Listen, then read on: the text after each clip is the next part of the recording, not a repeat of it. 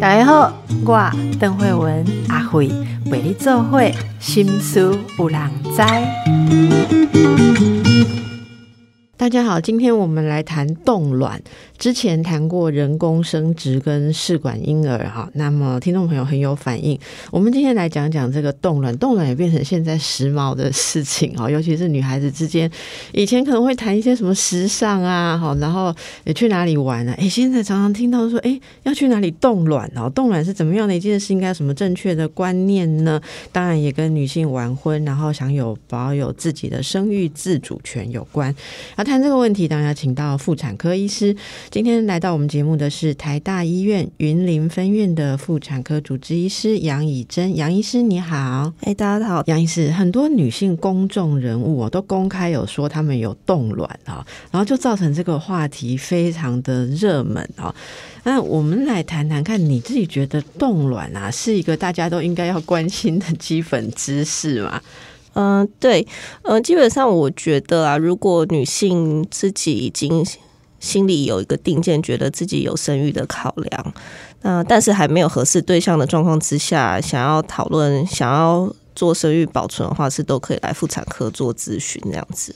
那当然有这个想法，是越年轻越解决，在越年轻去决定是越好去做治疗这样子，或者是做介入。等到就是年纪越来越大，再去想这件事情，不是不能做，但嗯，有时候就会花到比较大的。呃，力气去完成这件事情。那有很多女性问您这个问题吗？他们都会问些什么？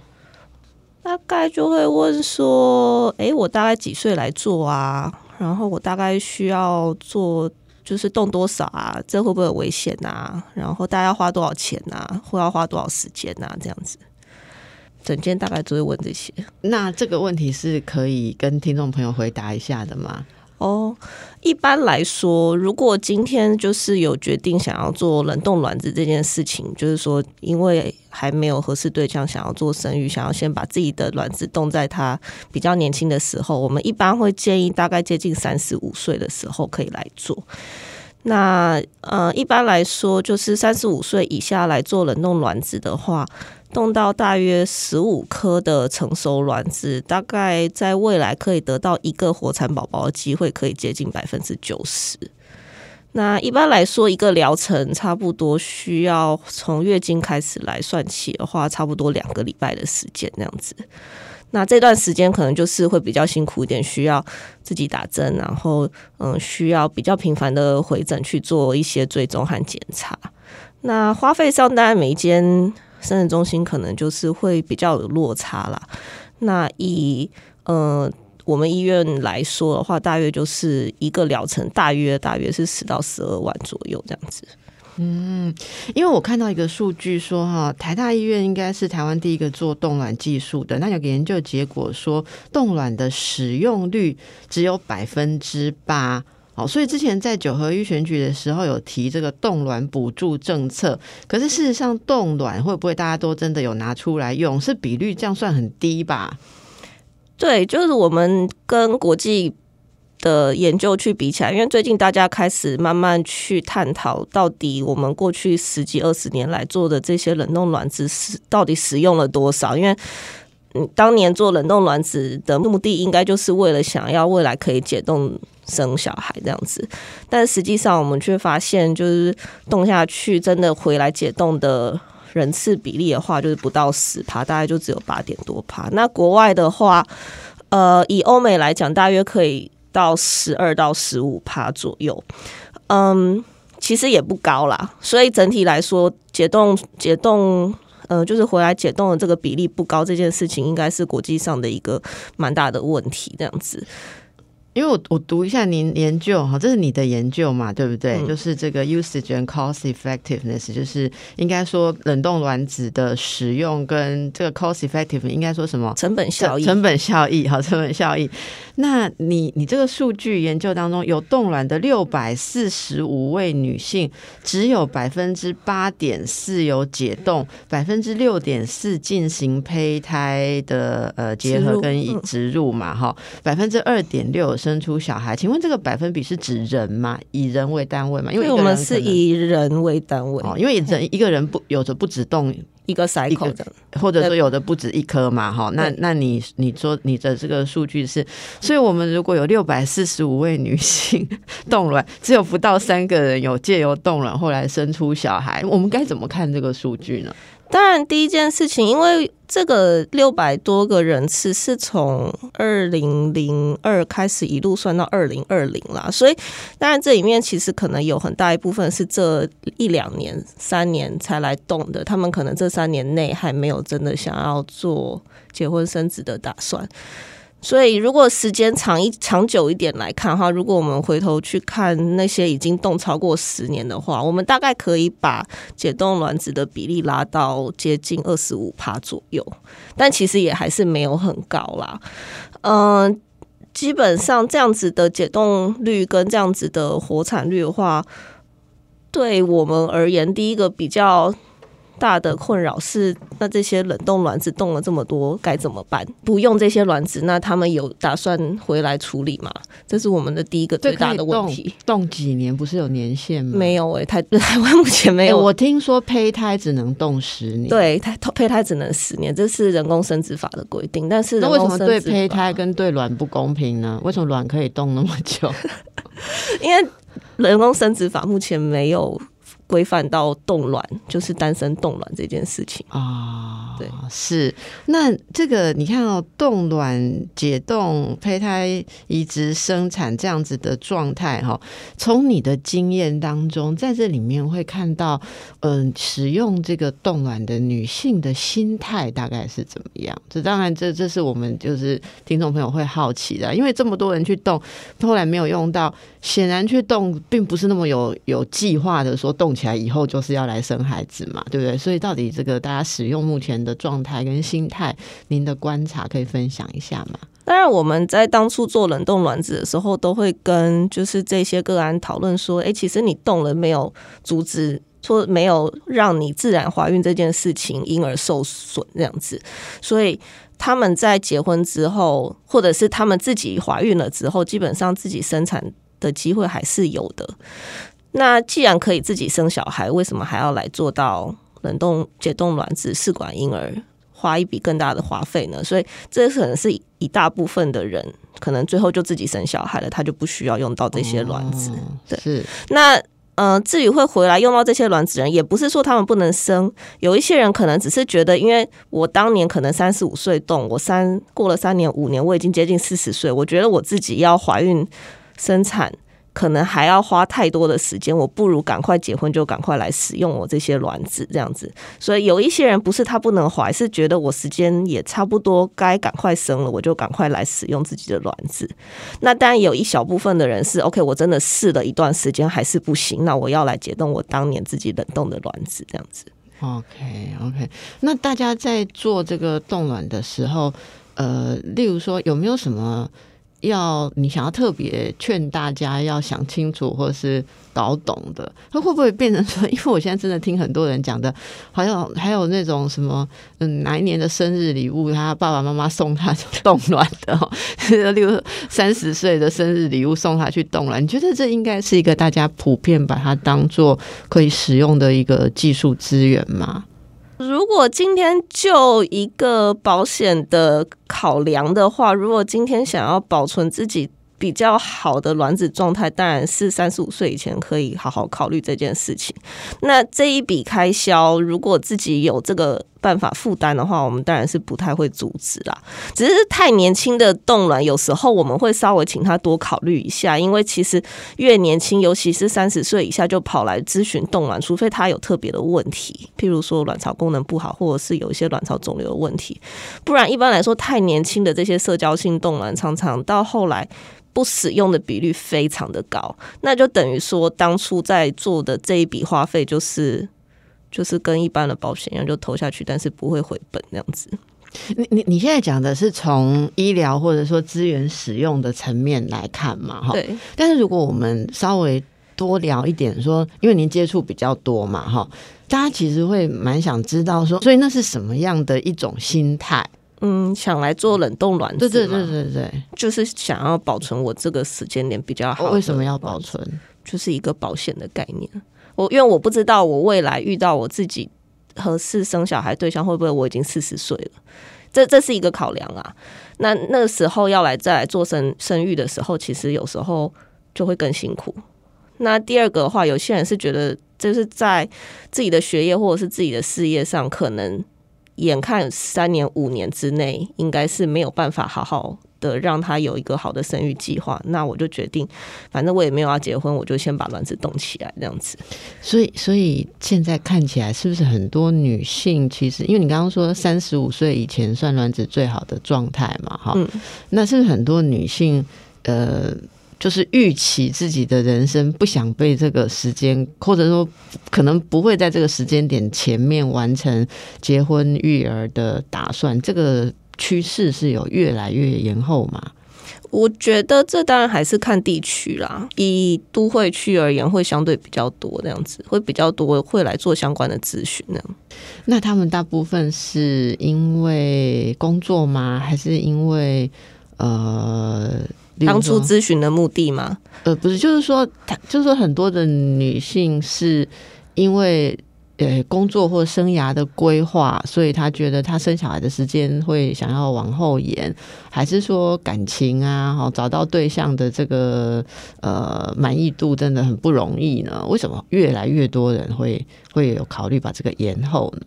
有有一部分确实是因为工作啦。那有一部分你看到的例子有哪些？例如工作是怎样会造成他觉得他会晚一点才生小孩？是工作很压力很大吗？我觉得最常见是说要出国读书五年一段时间不回来的。哦，对，出国读书啊，因为台湾动脑还算相对便宜，所以他也不想在国外做这件事情。哎，出国念书三十几岁出国念书也是有。念博士或念也是这个蛮多的，对啊，会出国进修。然后工作的部分，我们不太会去问的很详细，他工作内容要做什么，需要做到这样。我有听过一个是船运公司啦，因为一出海就是两三年这样子。对对，我们就是想知道这些故事。对，但是这个这个相对少见啊。有一部分是会跟我们说，最近跟可能已经论及婚嫁的要分手这样子。哦，然后受到打什么时候对受到打击，所以就决定先把自己的卵子冻起来，也是有，然后慢慢找这样子。对，那那还有一部分其实就只是觉得我还没有到达我想要生小孩的年纪。那听旁边的朋友说，他最近去做这件事情，不如好友揪一揪，大家一起去做。少数的人是觉得。我就想来动，啊，就动一动，发现自己好像不如自己生一生比较快，所以过一年就直接就生了，也是有的。听听起来真的是一个女性，就是对抗这个生物时钟的一种新科技啦。哦，对，就觉得可能自己动了，就是对自己在这个年纪做了一点交代。我我觉得这个是因为以前就好像说跟时间有某种。怎么讲也不能说是赛跑，但是会受到时间限制。女性在生育上的确是有这个状况嘛？就是我记得妇产科有一些数据，就是几岁以上可能受孕率就会下降。我说自然受孕嘛，那跟自己卵子的状况或身体的状况都有关。有这样子的数据可以提供给大家吗？哎，因为其实。目前我们在讲卵子的状况，一般来说，第一个考量的是染色体的完整性，这样子。染色体本身在过了三十五岁之后，卵子的分裂上会出现一点状况，所以。嗯，染色体的异常就会开始上升，所以才会说为什么过了三十四岁以上，大家就会建议要做唐氏症宝宝的筛检，或甚至做到羊膜穿刺。那所以倒过来说，三十四、三十五岁以下的卵子在染色体上是比较健康的，这个是大家本来就知道的。那比例上的话，确实，嗯，以一颗卵子，呃，应该说要拿到一颗正常的卵子的话，你可能在三十五岁以下可能。嗯，可能譬如说五到十颗以内，至少一定会有一个正常的。但是你可能到四十岁以上，你可能到四十颗以上都不见得会遇到一颗正常的卵子。对，所以嗯，我这个可能就是数据上没有这么的精准啦。但是嗯，大家可以理解上就是说，过了三十五岁，其实遇到染色体正常卵子的机会就会越来越低，这样子。这是第一个。那第二个，随着年纪过去，本来卵巢功能就会下降，这个是就数量上而言，就是说卵子的颗数也会随着年纪递减那样子。所以你在就是做冷冻卵子，或者是在做甚至做到试管婴儿的时候，在做呃滤泡刺激等等这些事情上，随着年纪过去，你的反应就会越来越差，越来越差，再加上你的卵子的品质又越来越差的状况之下，即便你做到试管婴儿。或是你要做到自然怀孕，能够自己生产，大概机会就会逐年的下降。所以在这些条件上，其实给大家可以参考一下哦。就是说，如果你想要在嗯自然决定的这个生殖年龄或生理的状况之上，使用一点医疗科技的话，其实是可以跟医生咨询一下。当然，也要了解一下身体的状况，看看冻卵这些生殖医学的技术是不是可以作为女性啊，嗯，可以更多自主权或在生活生涯的安排上更多选择。等一下，我们休息之后回来再请教医师更多关于冻卵的须知哦，一些医学上面的尝试。我们继续来请教台大医院云林分院妇产科医师杨医师啊。哎，杨医师，那个你刚刚稍微有回答了哈，我们再给大家整理一下，因为女性的卵子的品质，你刚刚有解释嘛，大概三十四岁以下是比较好的状况，嗯，好，比较好的状况，所以冻卵最佳年龄应该就是你刚刚说的，大概比较接近三十五岁的时候到三十四这样子，太年轻，你刚刚说可能也。不太不是很需要，不太需要，不是没有使用的比例会非常高。是是，那也这个冻卵，你刚刚说那个疗程这样，然后可能打排卵针嘛，哈，然后呃，就是之前会做什么样的检查？一般来说，我们至少会帮他抽一个抗穆勒氏。的荷尔蒙，它叫 AMH，去看那个卵巢库存量这样子。那库存量它背后代表的意义是，随着年纪过去，我刚刚有提到卵巢的呃里面的滤泡颗数会逐年下降。那 AMH 这个指数大概可以给我们一个呃呃资料说，那在做滤泡刺激的时候，这个排卵的状况大概会落在什么样的范围是合理的？那这是第一个关于抽血部分。第二个的话，呃，如果呃嗯个案他本身不知道他过去有没有什么妇科问题的话，我们可能还是会帮他做一个骨盆腔的超音波看一下，就是子宫和卵巢本身有没有什么特别的状况。有些人可能可能做才知道，其实自己可能有巧克力囊肿啊，或者是一些什么畸胎瘤啊或什么的。对，那有人说打排卵针打到腹水是为什么？嗯，一般来说，我们打排卵针的目的是希望能够多做一些滤泡刺激，能够多得一些成熟卵子。因为，呃，在自然状况之下，不打排卵针的话，一个月就只有一颗。那如果今天在正常的卵巢功能状况之下，打一些排卵针，大概可以把就是滤泡颗数再往上拉到，譬如说。十到十五颗，以每个人的反应来讲去评估这样子。那每一次这样打下去，呃，因为它毕竟不是一个很自然的状态，所以身体就会产生叫做呃卵巢过度刺激的状况。那少数的人在太强烈的卵巢过度刺激的状况之下，会发生卵巢过度刺激症候群，尤其是在一次取到二十颗、三十颗以上的这些。呃，个案身上这样子。那在我们最后，呃，打了破卵针、取完卵之后，身体的这一些一颗一颗被取完的滤泡里面，它就会产生嗯黄体。那这些嗯黄体就会呃分泌一些让血管扩增的呃激素，那使这些血管里面的水分通通跑到肚子里面去，就会产生大量的腹水。那有一些人会产生胸水。那嗯，其实我们最担心的是一些，因为这些水都跑到不该去的地方，它都没有办法尿出来，反而变得血管里面的水分太少，尿量变少。那最终最严重的人是会产生像血栓的状况。嗯，所以还是有某种风险哈。对，就是尤其是在就是嗯。刺激的反应比较强的女性身上，就是像我刚才说那个抽血 AMH 呃特别高的人身上，就有可能会发生这种反应。特别高是代表说他可能吃呃打排卵针之后会催出来的卵更多嘛，对对更强，对不对？对，OK，所以如果 AMH 抽出来比较高，不要太高兴，说你的存量很多，不是存量很多是好事，就是你可能取一次就够你用一辈子，都用不完。但但是你也要注意这些对你你在做手术的风险会相对高很多。哦，原来是如此哦。那这大家还是要好好的去评估，所以有没有必要，还是要想一下哈。哎，那站在妇产科医医师的立场，你们会赞成这个事情是用补助的吗？就是公款补助的吗？呃，因为很多候选人 又要选举了，又要讲这件事哦。如果今天资源无限的话，那当然是可以，但问题是资源是有限的。那以我们自己做的这个研究看起来，呃，使用率其实使用率这么的不高状况你知，道有时候医生哈，本于学术做个研究，但是就被候选人拿去，或者说呃被政治拿去看，说哎呦，其实有研究说这样这个政策值得哦，不值得，大家会拿去其实解读。哎，其实，呃，政治是一回事啊，这这其实是我们也很想要提供给国建署参考的一相关数据啊，因为因为其实国外在做冻卵补助这件事情也不是。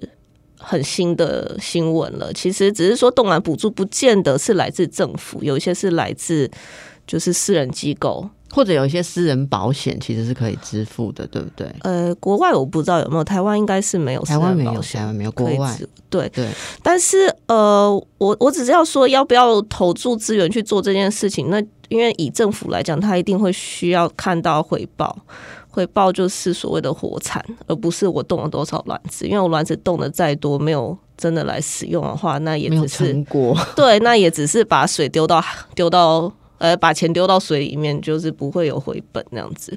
所以呃，我我们这只是想要，我们也是希望能够让国建署稍微了解一下，就是说，哎、到底如果今天你同样一笔钱，你要去投注资源的话，你要投入在什么样子的人身上会是比较嗯、有用的，或者是比较呃能够达到他们的目的的。譬如说，国建署希望看到的是出生率，那这样子的话，他们投入试管婴儿的国建署补助，这个其实是合理的。对对，所以这个就是要仰赖这个临床跟哦，这个应该说是数据上面的观察哈，然后各方面的那如果今天政府希望能够说冻卵想要多一点的人回来使用的话，那今天就要讨论的是，那人工生殖法是不是要受限于夫妻两个人的问题了？那就会是另一个层面的议题讨论那样子。可是人工受限法是限夫妻的项目，已经是被认为限的太多了啊、对啊，例例如说，嗯，好吧，比方说，我记得如果是动了胚胎，如果夫妻其中有一个人死亡或者死亡了是离就不能婚了就不能使用啊，就是你也不能说。所以其实这个有个笑话，就是有人他跟他先生去动这个胚胎嘛，然后动了之后，后来那个他发现原来离婚了之后，他就不能用这些东西。可是有一半是他的卵嘛，所以他就很生气，回去质问医师说，当初为什么没有让他一部分是冻卵，全部冻了？这这个其实也不是一个笑话，他这现实层面真的会有人这样子做，就是觉得说我就是想要冻一半是自己的卵子，然后剩下来拿去做胚胎，其实也不是做不到啦。那这件事情就是他如果提出这样的要求，我们就说可以啊，你们自己你知道这讨论好你知道这个决定的尴尬在哪里哈？像我听这个婚姻咨询，都会听到很多这种光怪陆离的事。那个那个太太想要这样做哈，先生说为什么？你有你有想说要跟别人，还是你在等我以后会死哎、掉？这个这个往好处想，其实有些先生是支持的。哎，但但有一些太太开不了口，像我周边很多人就说，我们私下会聊天，他说开不了口，这第一个。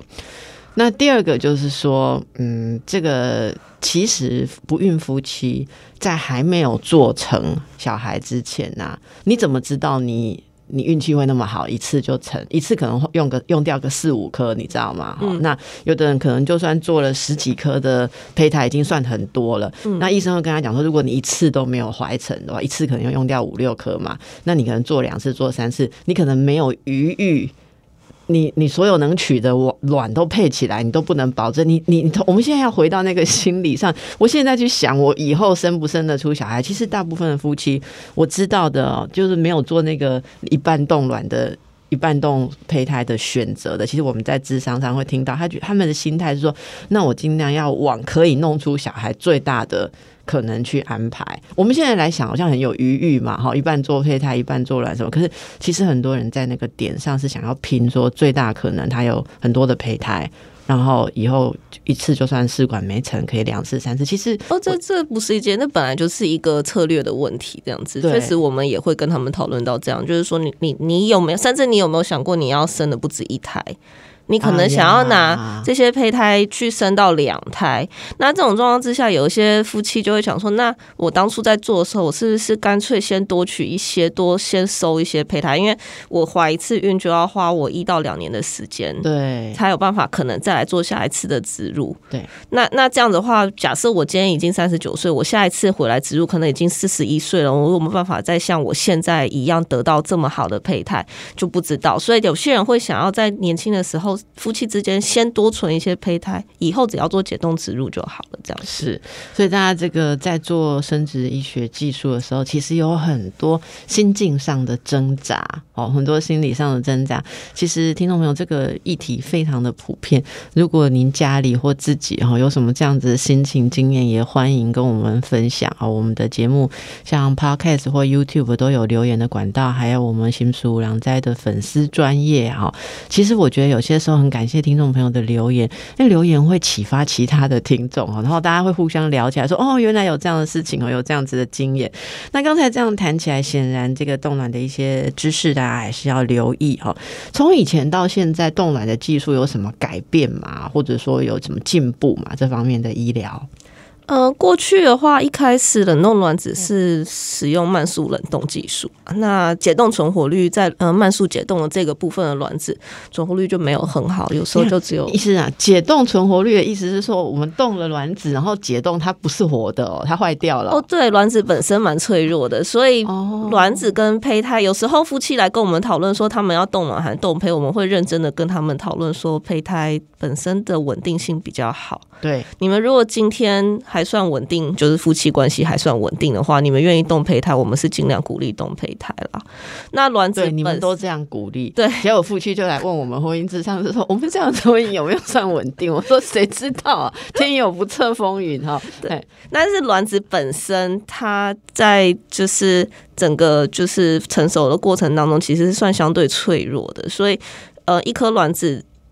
或者说十颗卵子冻下去，你要能够就是解冻，能够得到十颗卵子的机会，跟你十颗胚胎冻下去要能够得到十颗胚胎存活机会是不一样的。是，所以一般来说，卵子的解冻存活率抓个九成算是相对合理。啦，但是有一些没有，有一些人就可能会遇到，就是他可能一解冻，卵子本身品质又没有很好状况之下，可能就会掉到就是六七成而已。那个一解冻就知道它有没有好好的可以用。一解冻我们会观察，我们观察几个小时，它如果最后就是本身。就是卵子本身里面的质地看起来有问题或什么，我们就会说它本能就是不能用，真的很像蛋坏掉，就是蛋 对的，对，就是蛋坏掉了。是那这个呃，你说以前是慢速冷，以前慢速冷，现在是急速，现在叫做玻璃玻璃化冷冻，玻璃化冷冻。嗯，对，就是反面来，就是它是用很快速的方式去避免掉结晶发生在。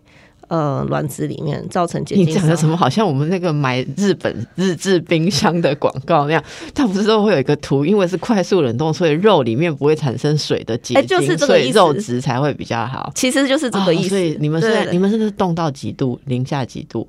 冻卵是零下几度？就是一胎蛋呢，我们就是把它冻到液态蛋里面。所以怎么会跟我们的冰箱其实哎，当然也是原理也类似。你如果呃，速度太慢的话，它里面的水分没有办法结晶，对，就会容易结晶这样子。那速度快，它就不是结晶吗？我们会慢慢的给它脱水，脱水哦，OK，会有一些脱水的步骤，这样子，然后让它赶快丢到液态蛋里面，让它结晶不要形成。OK，OK，好，这样大家就可以了解，还是有在进步了哈。有有在进步，其实目前甚至有一些会去先评估卵子本身的品质状况怎么样。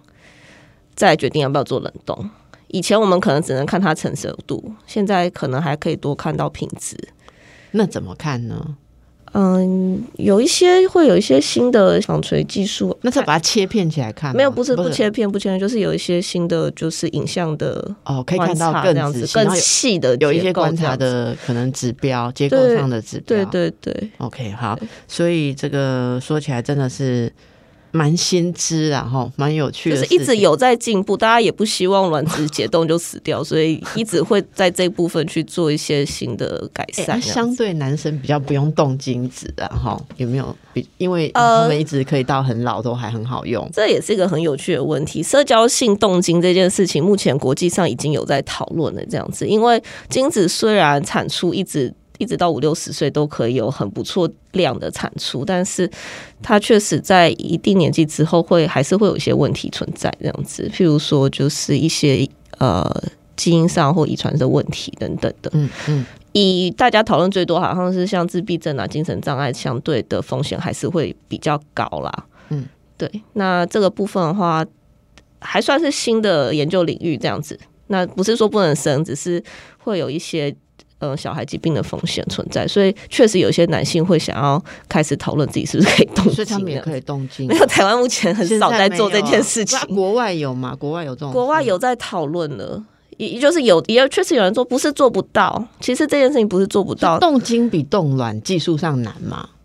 冻精比冻卵技术上没有没有难啊，冻冻卵还是比较难。所以我们这边没，我们可以做，那我们会做的通常是先生真的要出国一年，他没有办法回来，就是做试管婴儿，那就先冻起来，让太太可以在台湾解冻使用那样子。不是技术上不行，是市场需求比较小啊。我们不觉得这个是很必要要做，就是还没有很必要要做我。我觉得可以征求一下听众朋友的想法，搞不好现在很多男性也觉得要趁年轻品质好的时候动起来哦。但是我们总是会想象说，男性好像比较没有这种时间、这种生理时钟的限制哦。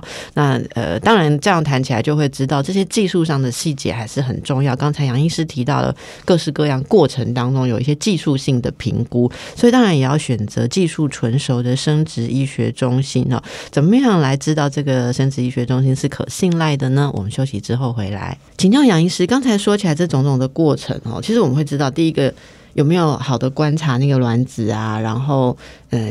也就说，可能打排卵针的时候的那个强度到哪里啊，或者之前中间种种的评估取卵的技术啊，然后这个我不知道冷冻环境、实验室的品质种种，我们怎么去挑选可信赖的生殖医学中心？一般来说，我们会建议要做就是冻卵或试管婴儿要挑选生殖中心，第一个一定要是合格。那目前台湾所有的生殖中心都会经过国健署的认证。才有办法执行这些事情，这样子，所以要去知道哪一些是国健署合格的、合格认证的机构的话，基本上，嗯、国健署每一年的人工生殖报表最后面都会写这样子，就是说每一家中心大概有几个几个取卵疗程等等，其实他们都会有数据出来，这样子，你可以选择大型的，或者是离你家比较附近、比较近的，这样，或离你呃公司上班近的，因为其实我们在做整个疗程的时候。嗯，你需要常常往返生殖中心跟你常去的地方，所以我们不太建议跑太远的地方，这会对你本人来说太辛苦。这样子。那第二个的话，呃，像台湾生殖医学会的网站其实也有列出，就是合格生殖医学中心，还有联络方式等等的一样的意思。其实我们的资料也是都是来自国健署。嗯那我可不可以这样说过来？就是说，基本上我们看得到有挂牌的，一定国建署都有发合格的证明，它才能够挂牌营业嘛。所以只要你看得到的是合格的，都有基本的可信赖度。基本上台面上你看得到的那些，应都是都是应该都是没问题的。所以不用特别去呃用什么方式去评估，例如说，呃，它有没有什么样子的设备啊，或什么这些其实是不用的，或者说有一些私人生殖中心会让你进去参观啦。哦，我有听说，但是并不是所有的实验室都有办法让你开放参观，因为实验室是一个相对品管环境非常严格的地方。所以并没有办法真的让你进去看。啊，看你如果不是内行的，你也看不出说这里的设备算好算不好。他就跟你讲，那里面是冷冻室，然后又如何？你又不能去看那个管子。是啊，是啊。那品管上，其实国建署在做。就是评鉴的时候，多少会有做品管。那我觉得，就是大型的诊所，其实他们或者是大型的医院，在品管上一定有他们一定的流程在这样子。你知道吗？说到这个品管流程啊，我有个案跟我讲说，他去那个不不是大医院的，是就专门就是生殖的学一个中心这样子啊，可能。呃，就是不不是辐射在像台大这样医院，然后他就一直追问人家说，你们停电的时候是怎么确保？哎，这其实是很重要的。对对对，然后最后说，他说问到对方的那个接待人员三条斜线，因为那个接待人员本身就是啊，穿着很漂亮的制服，然后很熟熟安他们的套餐哦，可是他对于他们的电力是怎么维持的，讲不出所以然来呢。哎，这其实这其实还蛮细节的问题啦，应该是说，确实在外面的咨询。人员跟里面的胚胎师，他们是分工非常的细，这样子，所以也也许他可能外面咨询没有办法很详尽的回答到实验室里面的品管细节。那目前确实有很多生殖中心有在做那种不断电系统啦，那其实是可以去询问看，那种不断电系统是可以维持多久？他们好像就是会有自己的那个发电的。发电的，对对对，所以这个是其实我觉得很有趣，因为我们都是台大医院的员工，我从来没有怀疑过停电的时候台大医院的冷冻库会有什么问题，可是，在其他地方可能就会想一下。对啊，因为呃，医院本身多有些地方它是绝对不能断电的嘛。对对，那那像是呃，如果今天遇到像天灾啊或者是什么的话，其实国外也多少有。有偶尔就会有传闻，也不是传闻，新闻就是对啊，啊就说断电了，你放在那里被断电两小时哈，也人人家也不一定跟你讲哎。呃，对，所以所以现在生人中心确实很多会以他们有不断电系统为一个主打的的的名号。那还有没有什么类似这个？你看，我就挖到。我觉得第二个问题是他们。就是其实台湾目前也还没有整个推广的很好了，是关于嗯有没有相关赔偿制度？因为有一些真的是天灾啦，像大地震之前就有遇过，就是震到那个东哦，你让我想到那个灵骨塔有这种新闻啦。呃，对啊，灵骨塔有啦。有时候真的不是医院不想帮你做，这是真的就是震到连医院都难保自身的时候，那这个时候有没有就是完善的保险？去赔偿这个部分，目前台湾还没有很。很完善、很完善的制度，就会想到说，哎哇，那你冻的胚胎跟卵，最好还要冻在铜墙铁壁，好像那个医院的保险库 这样子。这个想起来就有一些人会觉得说，我要多放一些地方就是分散 风险，是有真的已经像保险箱的概念了，就是对 每个每每个地方分开。可是哦，这个麻烦是你在一家医院取卵，他他目前是没有说帮你分装派送到不同医院去存，因为我知道大部分的生殖中心都只存自己取的东西，因为其实应该。应该说，你在做试管婴儿当下，或者在做冻卵当下，其实你不会想到这些啦。啊，我们是听了我们节目可能会想一下，可是我们节目大家听了之后去咨询的时候，人家都说你去听什么节目，怎么问这么多细节哈？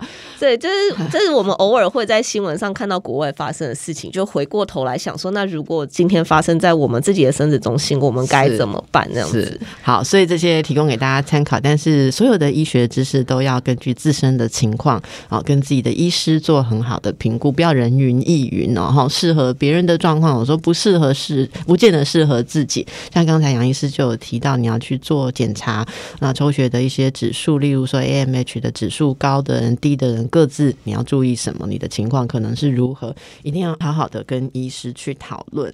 最后，我们来请教一个问题啊，因为其实，其实在我看来，杨医师也算是。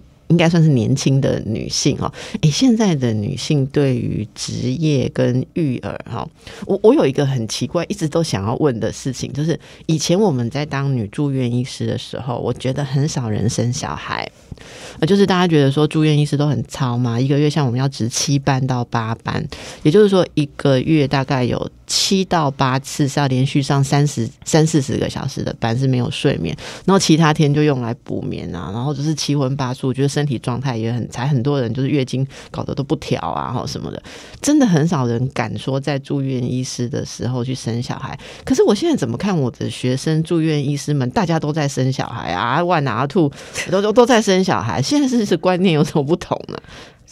毕竟有那个住院医师工时限制嘛，所以你如果今天是怀孕的状况之下的话，呃，医院或者是老嗯，应该有点类似劳保，他要去保障你有足够的休息时间这样子，所以孕妇不能只超过十点的班，这现在应该是很多地方已经在做的事情这样子。嗯嗯，那这是第一个，就是有保障保障怀孕的住院医师。那第二个是 OK，那你敢不敢怀孕？因为你你怀孕了之后，你不能值班，毕竟就是别人要来帮你值班的这样子。嗯，那这个部分的话，就是科部，我我觉得是科部的气氛或者那个氛围有没有在保障一个怀孕的女性，她能够生下一个宝宝。我自己觉得很。很很感激的是，我们自己的住院医师环境算是相对友善，这样子就是只大家是互相愿意帮忙啦。所以，呃，其实我们就是遇到怀孕的嗯学妹，或者是像譬如说我们自己同事有怀孕的话，基本上我们就是会嗯去调整那个。排班的部分，这样子让他可以好好休息，所以有这样子的氛围嘛，哈，因为就我知道的也是，但整体还是要人力够多才有办法做到这件事啦。对，所以其实我想用这个例子来讲，就是说，你看，这就是一个转变。当制度跟政策有生殖友善的时候，生育友善的时候，其实女性，呃，就是我说，我是说真的，我们以前女医师真的是比较晚生的很多，因为我们真的没有那个。就是你就是很难在 loading 那样大的时候，像我说夜班的时候去怀孕生小孩，然后没有那个风气的时候，你要做这样子的事情，也会觉得对不起同才，很多那种压力。可是这个东西慢慢的因为政策的改变，你就会发现说，哎，女医师也许就可以更在生育最适当的年龄去生小孩。我觉得各行各业都是一样啦。如果大家能够有这种生育友善的态度，那也希望我们的社会可以往这里去打造，不是。每次到选举的时候，在那边喊喊喊说提高生育补助，我觉得是整个环境的问题，各个环节大家都可以一起来促成哟。好好，谢谢杨医师今天来接受我们的访问，带给大家的新知，也祝福大家，拜拜，谢谢。